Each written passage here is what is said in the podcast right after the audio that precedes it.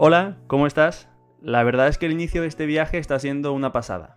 Hoy vamos a caminar juntos un cuarto kilómetro y tengo la sensación de que llevamos haciendo esto toda la vida.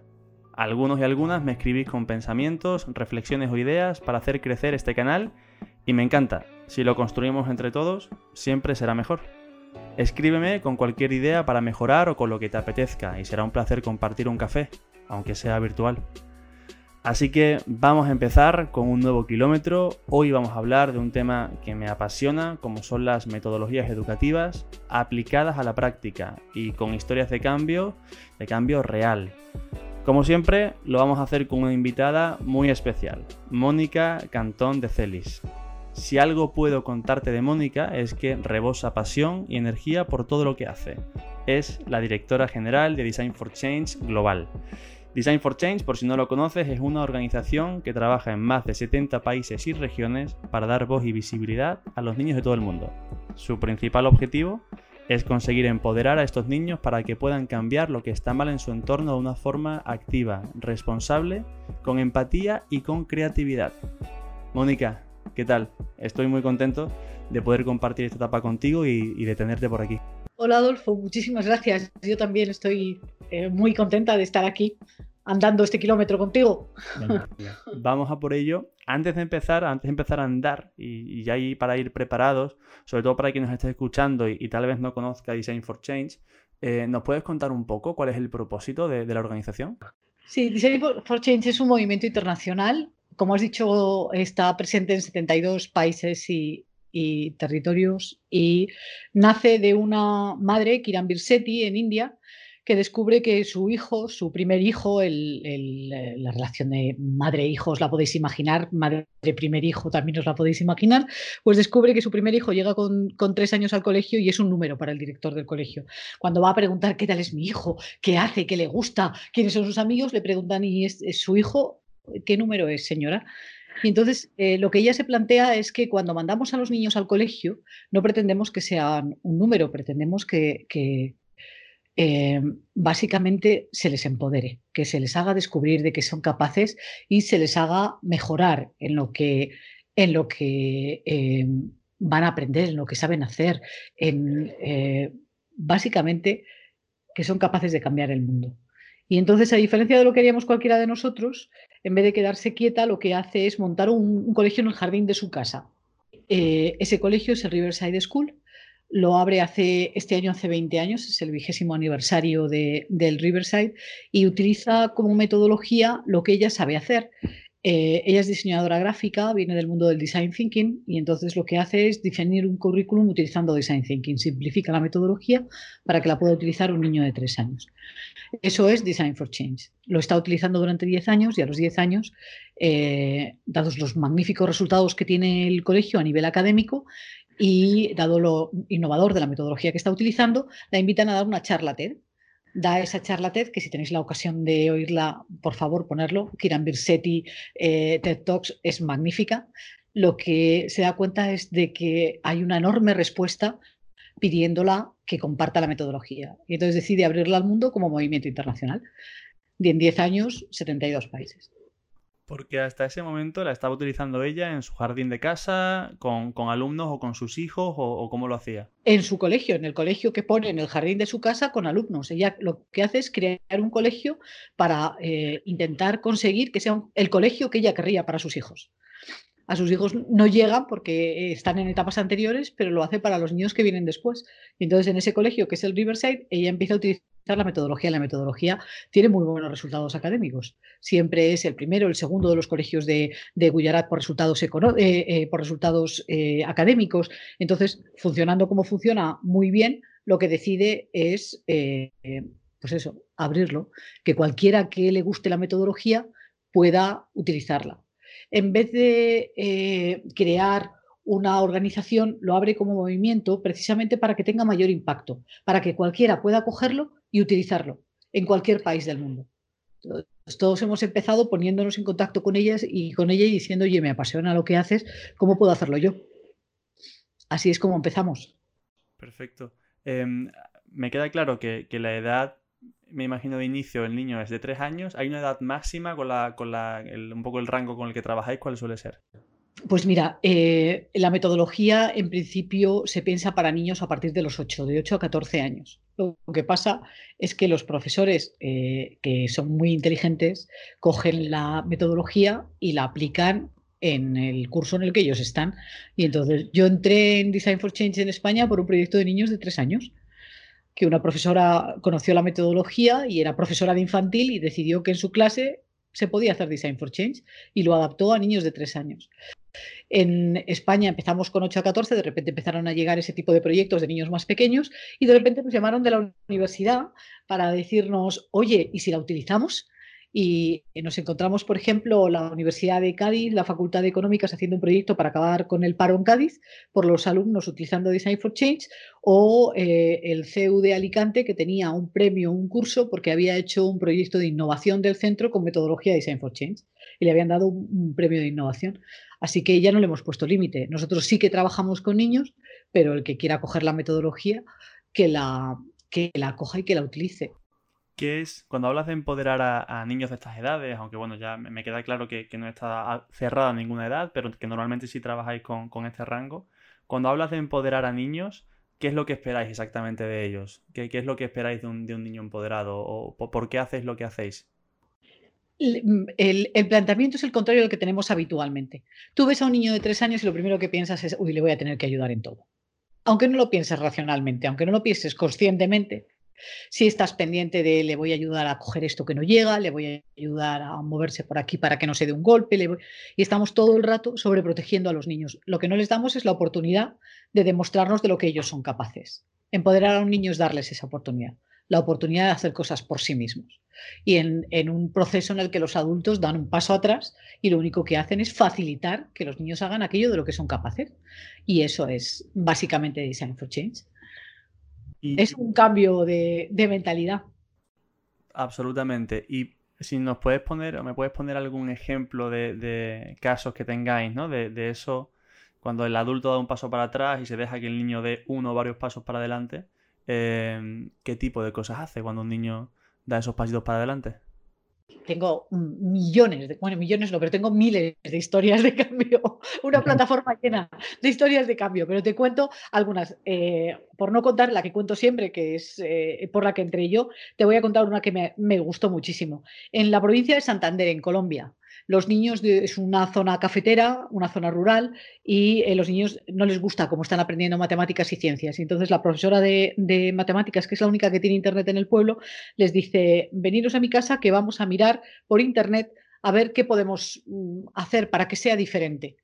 Y eh, les enlaza con el programa de la NASA de medición de cambio climático por satélite. Y entonces los niños empiezan a aprender inglés y ciencias para darle a la NASA las mediciones que necesita al pasar por un punto que hay a unos kilómetros de su pueblo. Entonces, todos los días o con cada una periodicidad de tres días, van, miden con los aparatos que les han mandado, pues el índice pluviométrico, eh, la velocidad del aire, y así empiezan a engancharse con ciencias y con matemáticas. Cada vez quieren saber más, les gusta lo que están haciendo y lo están aplicando. Y eh, descubren que en su comunidad, que como te digo es una comunidad cafetera, eh, donde se está plantando café, es una zona donde por el índice pluviométrico se pierden muchas más semillas porque llueve más y va a la cuenca del río. van a la cuenca del río las semillas. Y entonces se van a hablar con la comunidad para decirles, de acuerdo con la investigación que está haciendo la NASA, que le estamos dando nosotros los datos, es mejor que plantéis el café aquí, y mejoran la producción cafetera de su zona. Wow, wow. Y estos niños, porque quien te está escuchando estará pensando, bueno, claro, pero estos niños tendrían unas capacidades intelectuales, de desarrollo, formativas, no De zona rural de colombiana de 14 años. Nada, nada eh, más sobresaliente que que son niños de 14 años a los que se le da la oportunidad de hacer algo significativo, de aprender mientras están haciendo algo que les interesa, algo que les importa. ¿Crees entonces que, Design for Change es una metodología que aplica a cualquier tipo de niño en cualquier con, cualquier circunstancia? Uy, sin ninguna duda. Hace en el año 2016 em, tuvimos, bueno, siempre tenemos todo tipo de centros, pero en el año 2016 la conferencia internacional que se celebra todos los años nos permite llevar a un equipo eh, con un profesor y un par de niños para que los niños presenten en ese evento internacional lo que han hecho. No se compite, no hay premios, sencillamente se celebra que han sido capaces de cambiar el mundo. Pues en el año 2016 el jurado en España eligió a un equipo de educación especial y a China se fueron dos niños del Colegio eh, de Educación Especial Los Ángeles de Badajoz a presentar un proyecto sobre el, cómo evitar el maltrato animal, para prevenir el maltrato animal que era lo que a ellos más les llamaba la atención y lo que querían combatir. Hicieron todo un proyecto que incluía recursos educativos para los colegios, crucigramas, todo tipo de juegos para eh, sensibilizar sobre el maltrato animal y un anuncio de televisión. Y fueron a presentar su proyecto es, un ejemplo más de que muchas veces, ¿no? No es una falta de talento ni de capacidades, sino de oportunidades, ¿no? De, de, puertas abiertas para, oye, haz lo que quieras hacer o qué quieres hacer y vamos a hacerlo, ¿no? Sí, en España cuando empezamos, de hecho, el eslogan que tenemos es, eh, era hasta que eh, lo cambiamos hace, hace muy poco, eh, mm, los niños solo necesitan una oportunidad para cambiar el mundo. Realmente creemos que es así es lo que necesitan. ¿Por qué creéis que el, modelo que tenemos, no solamente en España, sino a nivel global, genérico, no da esas oportunidades, no confía en, dar esas oportunidades a los niños o no cree que sea tal vez el, modelo en el que puedan aprender, desarrollarse, desarrollarse más? Bueno, desde hace unos años ya está cambiando. Eh, poquito a poco, porque los cambios eh, no son bruscos, pero yo creo que ya está entrando en, los centros educativos la idea de que ese aprendizaje academicista que teníamos hasta ahora eh, no da respuesta a todo aquello a lo que se van a enfrentar los niños. El planteamiento que nosotros hacemos es precisamente que lo que queremos es que nuestros hijos, cuando se enfrentan al mundo tengan las herramientas necesarias para hacerlo. Y no nos, no nos importa qué edad tengan. No es una cuestión de edad, no es una cuestión de sexo, no es una cuestión de dinero. Es una cuestión de haber trabajado con una serie de herramientas y que las puedas utilizar y eh, con esa filosofía es con la que se mueve Design for Change en todo el mundo. Entonces, poco a poco, poco a poco está entrando en los colegios el que hay que estudiar de otra manera, el que hay que aprender fundamentalmente de otra manera y, sobre todo que a nuestros hijos hay que dotarles de competencias, porque como hemos visto, y yo creo que después de esta pandemia que acabamos de vivir todavía más, no sabemos a lo que se van a enfrentar. No tenemos ni idea de a lo que se van a enfrentar. Y a mí, mi, yo le digo a mi padre hace 20 años que voy a ser eh, probador de juegos de ordenador y las carcajadas se oyen. y en cambio mi hijo me dice ahora que va a ser probador de juegos de ordenador y de hecho tengo un sobrino que trabaja como probador de juegos de ordenador y probablemente eh, sea más feliz y pueda ganarse la vida con más soltura que muchas otras personas. Así que, ¿qué nos depara el futuro? Si alguien lo supiera, lo único que sabemos es que hay que dotar a, los niños de las herramientas para, para, responder a lo que venga. Si alguien lo supiera, no se llamaría futuro, se llamaría de, otra forma, porque ya tendríamos las respuestas, habría menos incertidumbre y está claro que, no es donde estamos. Eh, ¿Qué papel ocupan las familias eh, en todo esto? Porque me imagino que si desde el centro se dota de una serie de, o se impulsan una serie de habilidades basadas en competencias, si luego llegan a casa y, no se complementa o no se deja también un espacio para el crecimiento de esa forma, supongo que, que daña, ¿no? ¿O no? A mí, eh, esto siempre me recuerda una anécdota de la madre Montserrat del Pozo, a la que eh, la llaman sobre innovación, porque fue de las hermanas de Nazaret, eh, el Colegio Montserrat de Barcelona, eh, fue uno, es, uno de los más innovadores en España. De hecho, fueron los primeros en utilizar metodología Design for Change en España, han revolucionado los espacios del colegio. Y cuando habían hecho toda la modificación de los espacios del colegio para que las metodologías activas estuvieran dentro del espacio que les correspondía y no fueran aulas con pupitres y tal, Siempre contaba a la madre Montserrat que llegaron unos padres y le dijeron, pero madre Monse, mi hijo va a tener una silla donde sentarse. y la respuesta a, los padres es, pues mira, no sé si se va a tener que sentar en la alfombra, en el suelo o en uno de los eh, divanes o de los sofás que hay por aquí, pero lo cierto es que cuando salga de aquí va a poder con cualquier cosa. ¿Qué nos importa más? ¿La silla o, lo que se va a llevar? Pues eh, esa es la idea. yo creo que las familias también van dándose cuenta de que, de que la incertidumbre que, que nos está acechando eh, hace que el aprendizaje tenga que ser completamente diferente. Y de hecho también está entrando en las universidades, así que sí, poco a poco hay cambio. ¿Qué hace para ti a, Design for Change el trabajo que hacéis, la metodología que utilizáis? ¿Qué lo hace tan especial? Que de verdad eh, que es efectivo, que cuando a nosotros no nos importa el resultado, ¿de acuerdo? La historia del cambio tiene un resultado, los niños cambian una parte de la realidad que no les gusta haciendo un proyecto con metodología Design for Change. Y ese resultado es muy importante y para ellos es muy significativo. Pero desde el punto de vista pedagógico lo que es importante es el proceso y todo lo que aprenden durante ese proceso, cómo aprenden a trabajar en equipo, cómo aprenden a utilizar la creatividad, cómo se vuelven más empáticos y son capaces de mirar no solo por ellos mismos, sino también por los demás, cómo desarrollan su pensamiento crítico todo eso que se produce alrededor de un proyecto de Design for Change es lo que a nosotros nos interesa. Entonces, eh, creo que lo que hace eh, especial a Design for Change es que funciona, que siendo una metodología muy simple, porque ya os he dicho que es una, simplificación de Design Thinking. Howard Gardner dice que es la mejor simplificación del mundo de, de Design Thinking. Consigue el resultado que se propone, que es que los niños descubran que son capaces de hacer cosas por sí mismos, que para cambiar algo no necesitan decir a un adulto ven y ayúdame, ya lo hago yo. Tú solo déjame el tiempo, el espacio o necesito este recurso, pero yo lo hago.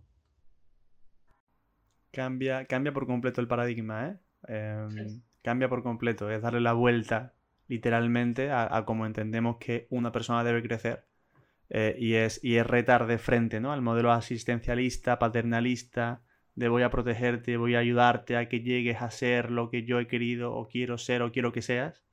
Y es preguntarle, oye, ¿tú qué? Y decirte, ah, yo tengo una respuesta, tengo una opinión, tengo un pensamiento.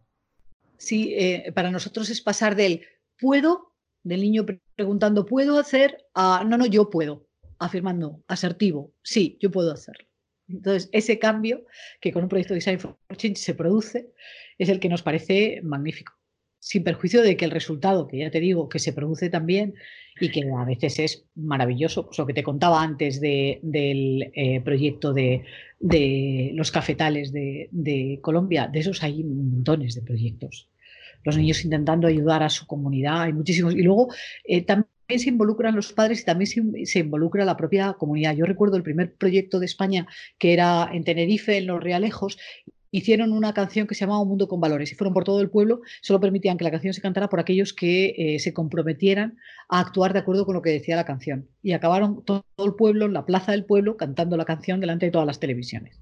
Pues al año siguiente, cuando los niños salieron con su libretina a buscar qué querían cambiar, se les acercaba a la gente, ves el vídeo y ves a la gente del pueblo que se les acerca a decir, ¿qué proyecto vamos a hacer este año? No qué proyecto vais a hacer, qué proyecto vamos a hacer nosotros, el pueblo, este año esa forma de involucrar a la comunidad, de somos parte de la comunidad, podemos hacer algo por ella y por lo tanto tenernos en cuenta, también es muy importante.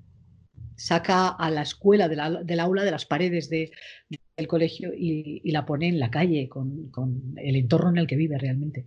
Para mí además, y no, sé cómo verás, no es un punto de vista personal que, que tengo, no sé si es arraigada la palabra, pero que pienso bastante, Em, si, ves ¿no? el modelo tradicional educativo y ves la cantidad de años que pasa una persona, un individuo, sin ser productivo para la sociedad, de ninguna forma, únicamente es un receptor, ¿no? un parásito casi involuntario en muchas de las ocasiones. Bueno, yo no tengo la culpa, esto es así, se ha planteado así, yo me meto aquí y cuando me digan que tengo que salir salgo ¿no? a jugar. ¿no? Claro, con este modelo estamos diciéndole a la persona desde que casi que nace, oye, puedes producir, puedes generar valor, puedes aportar, debes hacerlo, qué quieres hacer, cambia por completo la mentalidad porque efectivamente ya no es lo que merezco, lo que me tienen que dar, o es lo que me he ganado porque he estudiado una carrera o la otra, o he hecho esta cosa o la otra, sino es yo qué quiero hacer y yo qué puedo hacer, lo que tú comentabas antes, ¿no? Entonces me parece, me parece maravilloso.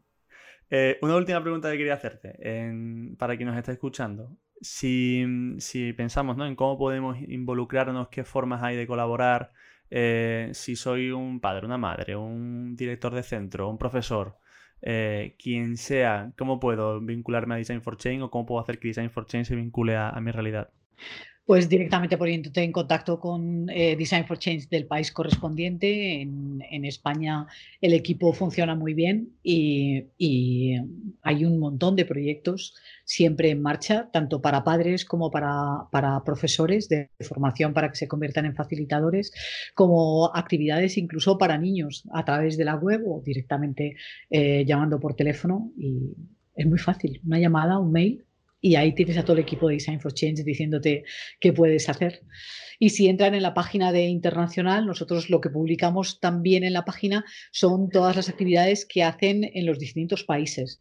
Entonces, por ejemplo, ha sido muy importante la respuesta que ha hecho Design for Change a nivel global al, al COVID porque hemos estado colocando todos los proyectos que han salido en todos los países. Pues hay un eh, proyecto de España eh, que es eh, Impulsa Cambio para que en vez de hablar del COVID y, de lo que es la situación que estábamos pasando, buscáramos la parte positiva y cómo se podía cambiar y fueran los niños los que lo hicieran. Y es una comunidad autogestionada de adolescentes eh, que están trabajando temas de, COVID, o Do Good From Home, que es el programa que, lanzó Estados Unidos para hacer proyectitos pequeños de Design for Change desde casa, los que pudieran hacer los niños desde casa, uno para cambio climático desde Sudáfrica, hay un montón de, ellos. Y nosotros con Riverside School eh, se desarrollaron una serie de retos que pueden hacer los padres en casa con los niños. Y está toda la documentación, todas eh, las instrucciones publicadas en la web. Perfecto, pues yo creo que queda muy claro. Eh, Mónica, quiero agradecerte otra vez muchísimo el que hayas querido compartir este kilometrito em, conmigo. La verdad es que si, hacemos un repaso, yo lo hago, ¿no? Me hace mucha ilusión el ver un poco el recorrido que llevamos en, en, este canal de Educación con propósito. Hemos hablado sobre el rol actual del docente o cuál debe ser o cuál es. Hemos hablado sobre escuelas inclusivas, sobre innovación educativa. Ahora poder ya ir bajando un poquito más a tierra, ¿no? Y ver ejemplos concretos de, qué ocurre cuando se le deja simplemente al individuo, tenga la edad que tenga, y no filtrándolo por nada más que por la capacidad natural que todos tenemos cuando nacemos, ¿no? A que haga cosas porque cree y porque sabe que puede hacerlo, me parece espectacular y sobre todo creo que hay que resaltar la importancia de cuando entiendes mejor de dónde nace esta idea, ¿no? O esta, o esta gran organización, creo que, tiene mucho más sentido y entendemos mucho mejor su propósito. Y sobre todo creo que la importancia de la red que habéis creado, el poder trabajar de esa forma, de esta forma tan, me imagino, colaborativa, entendiendo las diferentes realidades y apoyándolos los unos a los otros, creo que sin duda es un, es un ingrediente al éxito eh, importantísimo a tener en cuenta. Somos absolutamente colaborativos, lo compartimos todo en la comunidad. Sí, sí. Somos familia Design for Change. Buenísimo. Pues que siga muchos más años y larga vida a esa familia. Mónica, muchísimas gracias de nuevo y, y espero verte pronto. Muchísimas gracias a ti.